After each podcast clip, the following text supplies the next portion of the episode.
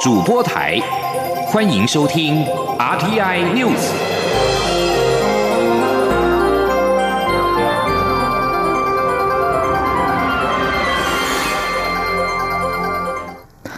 各位好，我是张世华，欢迎收听这节央广主播台提供给您的 RTI News。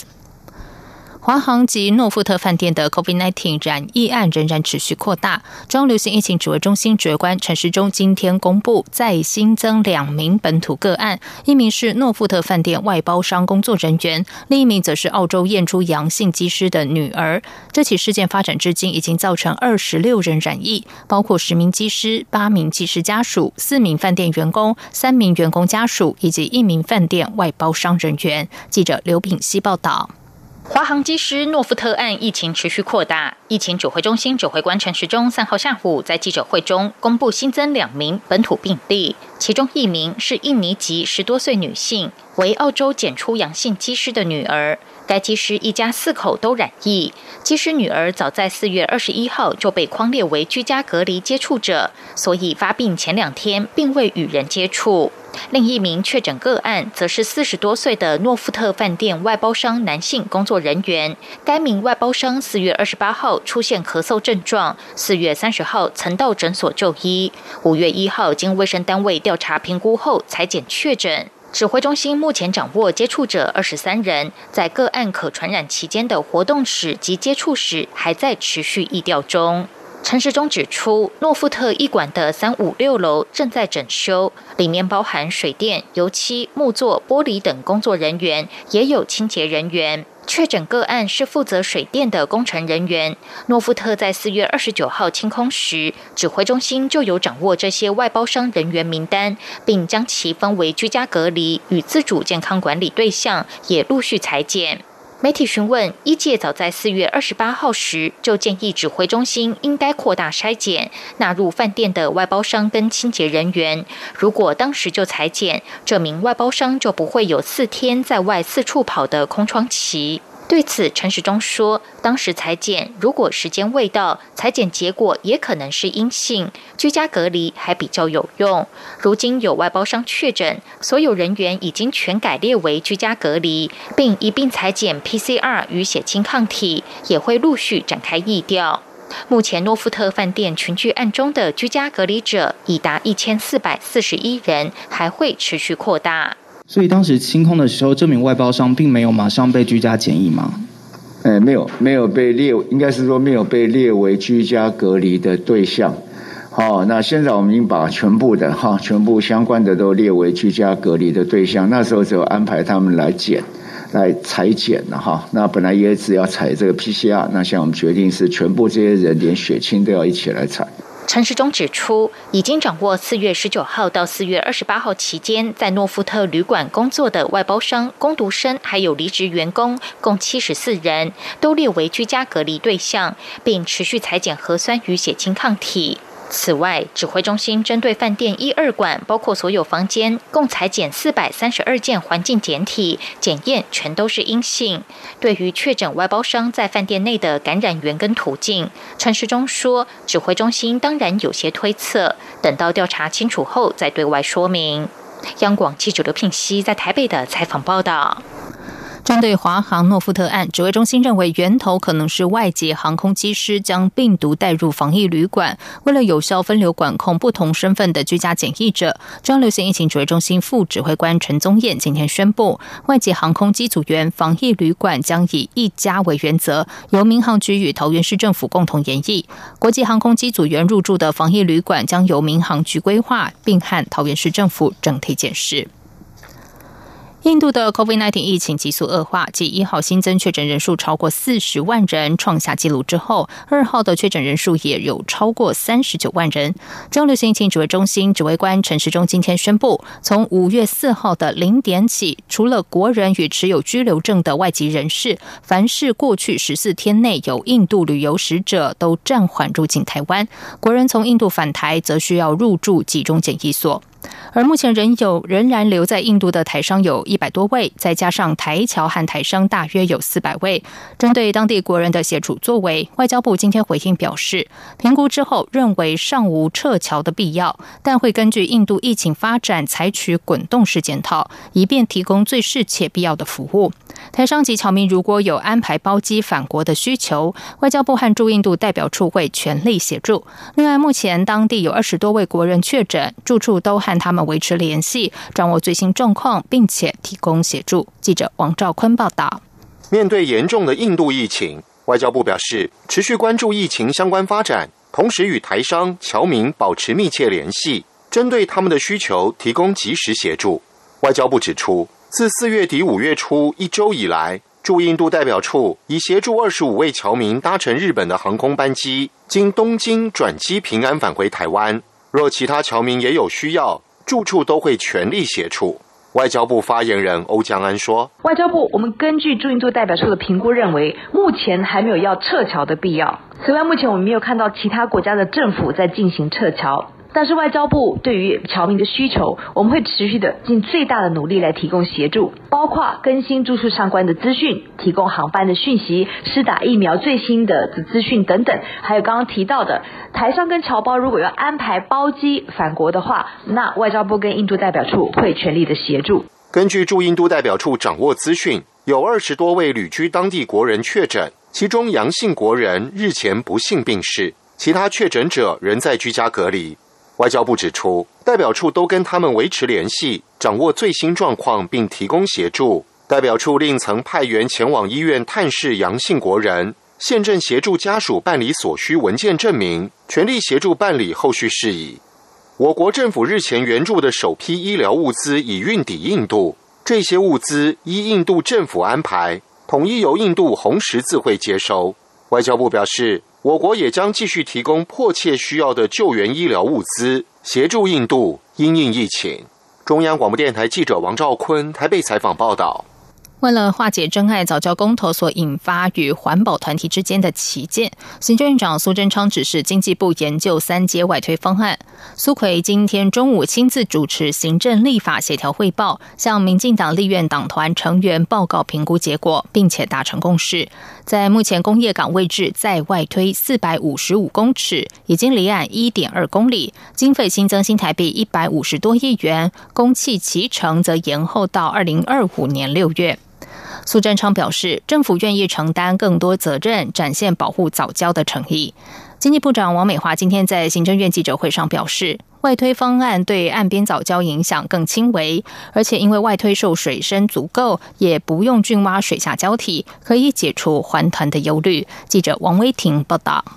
与民进党立法院党团达成共识后，行政院三号下午召开记者会，说明中油第三天然气接收站外推方案。经济部长王美花表示，将从目前工业港距离岸边七百四十二公尺的位置，再往外推四百五十五公尺。外推后，海域空间更大更深，不需要浚挖航道，也不需要填海，对岸边早礁生态区影响更加轻微，应可消除环团的忧虑。希望民众能在早教公投投下反对票。王美花表示，外推方案需经环差审查，计算审查时间和工期，预估两年半可以完工，经费增加新台币一百五十亿元，到二零二五年六月可以供气。王美花说：“所以，我们如果外推了以后，那外推了之后，这个水下呢就比较深，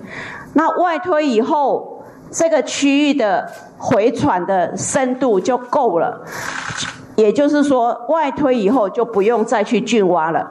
我们往外推以后呢，呃，因为要尽量把靠近岸边的影响变小，所以我们原来的第一个这个有二十一公顷的田地呢，啊，我们在这个地方我们就不填了。行政院长苏贞昌在行政立法协调汇报上表示，当家执政要挑起重担，面对公投，政府想尽办法争取民众支持。三阶外推方案代表政府展现最大承受度，付出时间和金钱的代价，展现保护早教的诚意。政务委员、行政院发言人罗秉成转述说：“用政府最大的承受度，展现政府的诚意度。”政府面对这个问题，先前讲的，大家可以来沟通、对话、协调，不是搪塞敷衍，不是虚应故事，政府也不是铁板一块，因为大家的理念、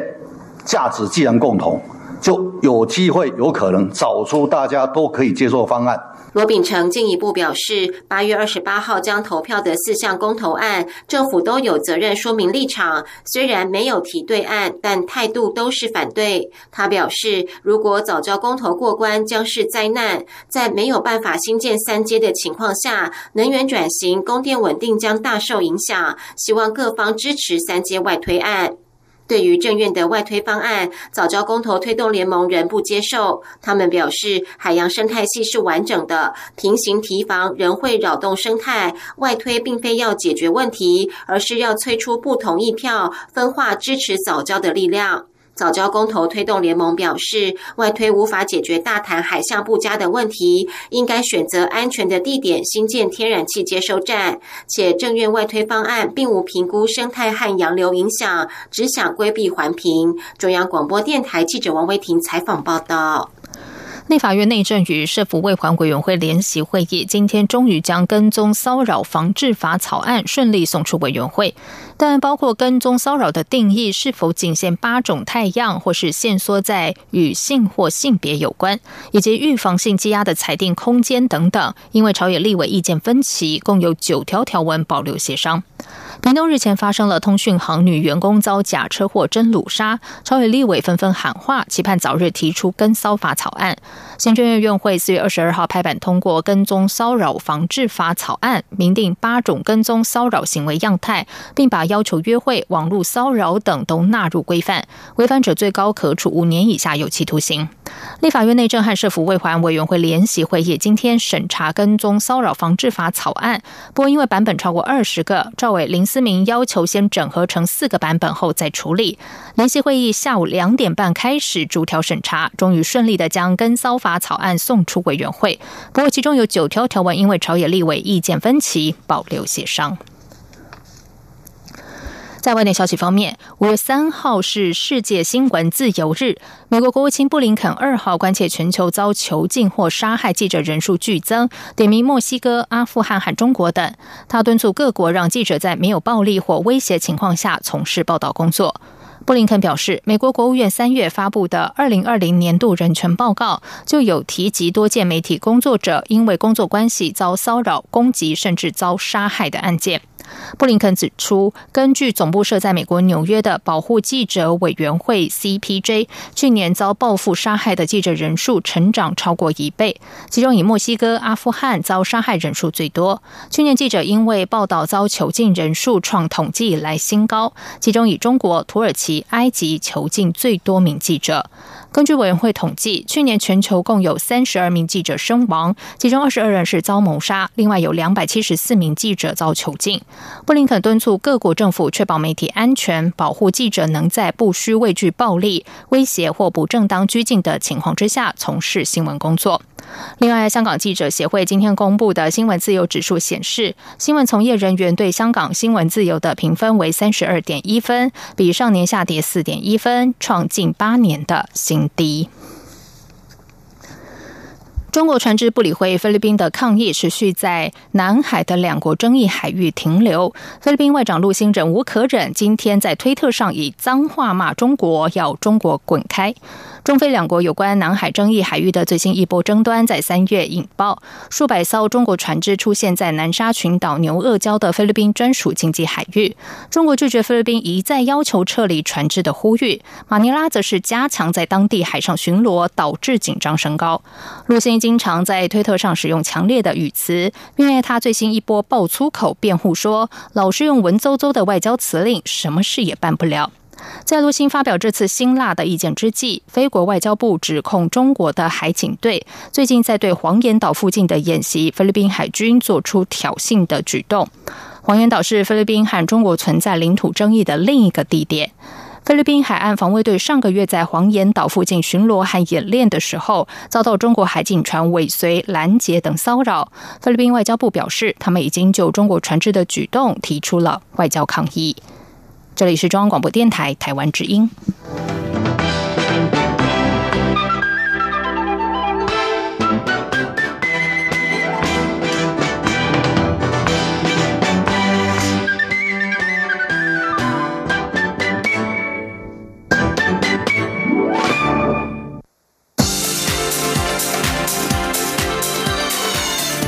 是中央广播电台台湾之音，欢迎继续收听新闻。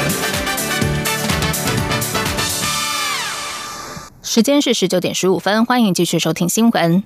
两年一度的总统文化奖金将展开征选活动。中华文化总会副会长、副总统赖清德今天上午出席征选起跑记者会时表示，这个奖不应该只局限于艺文创作，而是要能够展现台湾价值。他希望借由总统文化奖，能够让台湾的文化发展持续往前行，成为世界的自由之光。记者欧阳梦平报道。中华文化总会自二零零一年起，每两年举办一次总统文化奖，希望借此发现并鼓舞在各领域不断努力、奉献、深耕台湾、成就文化事业的典范。总统文化奖今年迈入第十一届，中华文化总会副会长、副总统赖清德今天出席本届征选起跑记者会。赖副总统致辞时表示，今年的主题是“闪耀世界，自由之光”。过去一年多来，全世界都陷入疫情的困难之中，台湾能在这场风暴中向国际社会闪耀坚韧的生命力，是大家共同努力的结果。赖副总统指出，台湾文化在民主及自由的基础上不断传承创新，既有创造力，又有开放性，这也是台湾主体价值的最大优势。他希望借由总统文化奖，让台湾的文化发展持续往前行，成为世界的自由之光。他说：“这个奖也不应该只局限在艺文的创作了，而是要能够展现台湾的价值。也就是说，我们不仅仅要啊，能够呈现出台湾的时代精神。”而且也能够呈现台湾的文化的主体性，这个是我们总统文化奖另外一层更深的意义。总统文化奖共分为五个奖项，包括长期在艺术领域中辛勤创作的文化耕耘奖，长期投入参与式社区耕耘的在地希望奖，长期从事社会公益的人道奉献奖，四十岁以下青年具有卓著影响的青年创意奖，以及长期致力于推动社会改革的社会改革奖。本届甄选时间从五月三号到七月二号，个人及立案的团体都可以自行参选，接受推荐或是接受提名。参选每类得奖者一名，将获颁奖金新台币一百万元、得奖证书以及讲座。中央广播电台记者欧阳梦平在台北采访报道。华航机师诺富特案的 COVID-19 确诊者足迹遍及大台北地区，曾经搭乘捷运、公车到台北市上班及用餐。台北市政府今天表示，相关处所还有车厢都已经完成消毒。由于目前还没有出现原因不明的本土病例，因此台北市暂时不提升防疫层级，但是呼吁市民要戴好口罩，室内活动尽量维持实名制。是否也会严密监控疫情变化，随时调整相关措施。此外，新北市。长侯友谊今天表示，即日起新北市老人共餐停办三周，公车系统消毒时间由四小时改为两小时，捷运系统一小时消毒一次，并且减少母亲节庆祝活动。室内活动落实十连制，室外活动超过一千人需要报相关单位核定。侯友谊也说，将是疫情发展调整共聊海洋音乐季活动。记者王威婷报道。诺富特饭店群聚感染疫情延烧，新北市长侯友谊提升防疫警戒。他三号受访时表示，新北市将减少母亲节庆祝活动，如有室内活动需落实十连制，超过一千人的室外活动需将防疫计划呈报新北市卫生局和消防局核定。公车系统消毒频率由四小时增加至两小时一次，捷运在重点时间每小时消毒一次，老人共餐停办。三周改为外带餐盒，以及公庙活动缩减规模。侯友谊也表示，将是疫情发展决定是否调整共聊海洋音乐季活动。侯友谊说：“新北市在整个防疫的作为上，我们每天随时会做滚动式的检讨。像今天早上我们开会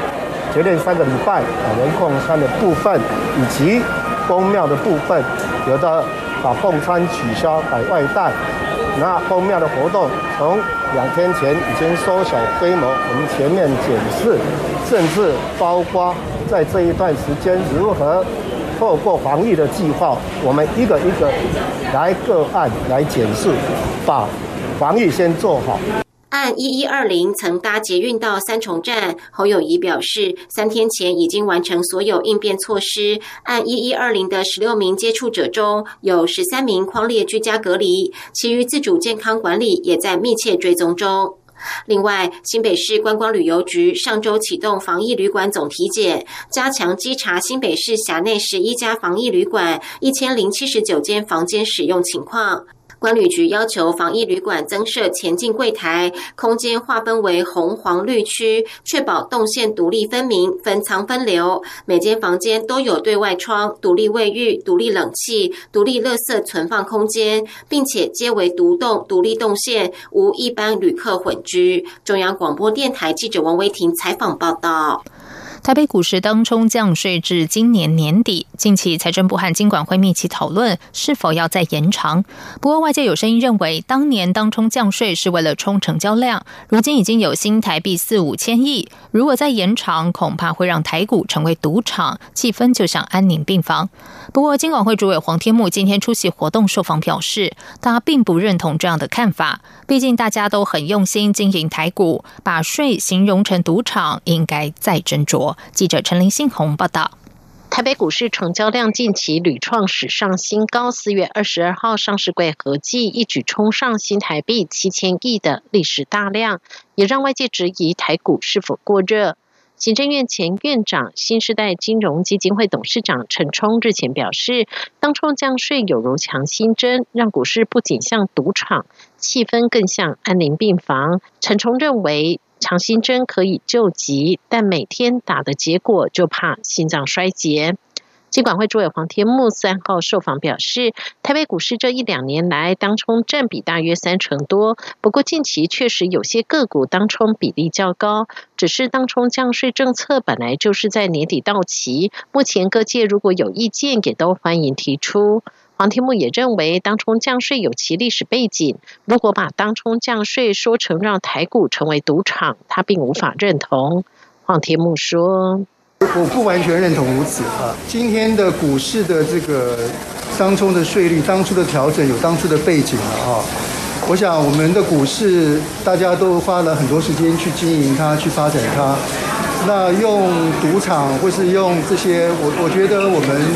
可以再斟酌一下。”立法院二零一七年修正通过证交税条例修正案，将当冲交易的证交税税率从原本的千分之三降为千分之一点五，实施一年至二零一八年四月二十七号为止。后来在立委的提案下，又再度修法延长三年八个月，至二零二一年十二月三十一号。目前，金管会已经向财政部建议，当冲交易将税再延长。不过，财政部长苏建荣日前在立法院备询时表示，还要考量政策目的。毕竟，当时寄出当冲降税是为了拉抬台股量能，如今政策目的已经达到，就需要再检讨。另外，财政部也会考量投资人结构，并会进一步和金管会讨论。中央广播电台记者陈琳、信鸿报道。离岸风电第三阶段区块开发细则公布在即，台湾离岸风电产业协会呼吁政府比照台商回流，给予台厂协助、特殊补贴来降低投资风险。经济部能源局今天回应，目前包括融资、税制等方面，政府已经有相关机制来给予协助。如果绿能产业业者有具体意见，也欢迎和政府做细部讨论。至于区块开发细则何时公布，能源局表示，相关讨论已经在收尾，最快五月上旬。最慢中旬以前就会公诸于世。记者谢嘉欣报道。多家离岸风电开发商在离岸风电区块开发细则公布之前，联手成立台湾离岸风电产业协会，作为产业界与政府沟通的大平台，并向社会传递绿能知识。协会首任理事长哥本哈根基础建设基金 CIP 董事总经理徐乃文在接受媒体访问时就提到，台商回流有很多奖助，但台厂留在台湾支持风电国产化却没有奖励，建议政府可比照台商回流。给予风电相关台厂奖励，包括协助技术与设备升级，还有税务及融资补贴等。对此，经济部能源局指出，政府目前就已经有相关机制可以鼓励协助风电供应链台厂，例如制造业本身就有投资税务减免的办法，而融资方面，国发会今年也有推出国家融资保证的机制。能源局能技组组长陈崇宪说：“目前国发会已经有一个国家融资保证的机制存在了，本来就呼应外界对这些国家重大绿能建设或重大公建设，针对这部分已经有相关的融资保障的机制。”就是看看外界，尤其在离岸风电的业者，国内的产业界对这方面的机制，就有什么声音都可以来内部政府都可以来做细部的讨论。另外，区块开发细则一言再言，外界关注究竟何时可以出炉？能源局则说，大部分都已定案，现在是针对划设开发区域，包括航道、红线区等议题做最后讨论，目的是不希望再发生业者投注大量资源推动开发，最后却发现。踩到红线区的窘境，细则最快可在五月上旬，最慢中旬前对外公布。能源局强调，区块开发细则会在确保国内业者产能的前提下设立弹性机制，让业者们顺利开发。同时，也会设计加分项目，让新加入的开发商有机会争取开发权。像是与国内业者合作更多项目，就越有机会拿到开发权。中央广播电台记者谢嘉欣采访报道。接下来进行今天的前进新南向。前进，新南向。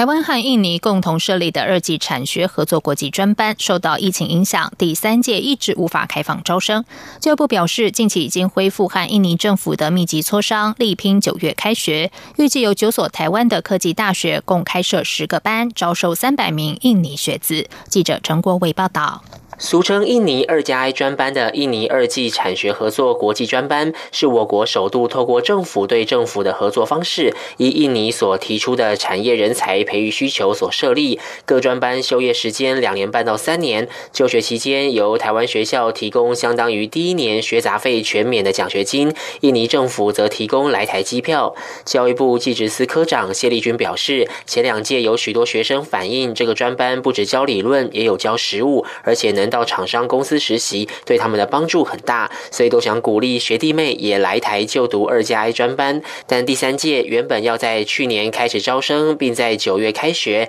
因疫情关系，印尼当地实施居家办公，导致相关磋商进度变慢，只好不断延后开班计划。三四月开始，我们双方又针对第三届学生的来台就学的事情，已经开始展开比较密集的磋商工作了。依照我们目前初步的双方的磋商，应该今年的秋季，就是大概今年九月开学的时候，应该第三届的学生会入学。谢丽君指出，第二届有五所科技大学开设六个专班，共招收一百六十七名学生。第三届将扩大到九所学校，包括醒吾、建行、正修、明星、勤益、昆山、龙华、黎明、景文等科技大学，预计开设十班，共招收三百名学生。我们现在一般的领域还是依照印尼政府他们当初跟我们沟通的时候，他们比较希望的一些人才培育的领域，比如说电机啊。机械、土木、电子工程、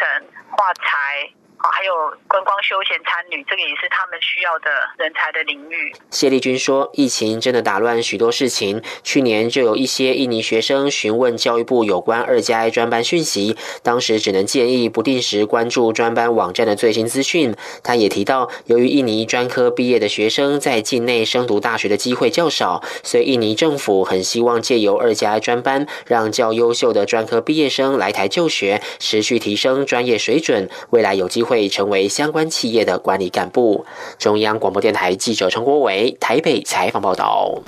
二零二一新加坡华语电影节于上周末登场，总共放映四十五部长短片，约有一半作品来自台湾。今年首次举办导演第一次特别单元，聚焦陈玉勋、萧亚全、江秀琼等三位台湾五年级导演的首部长片作品，并将于五月九号举办线上讲座。主办单位表示，活动从即日起到五月九号，将会放映来自台湾、香港、中国、马来西亚、新加坡等地的二十四部长片，还有二十一部短片。新加坡华语电影节策展人新月中华学术中心主任傅世专受访表示，今年总共有二十二部台湾作品长片和短片各半。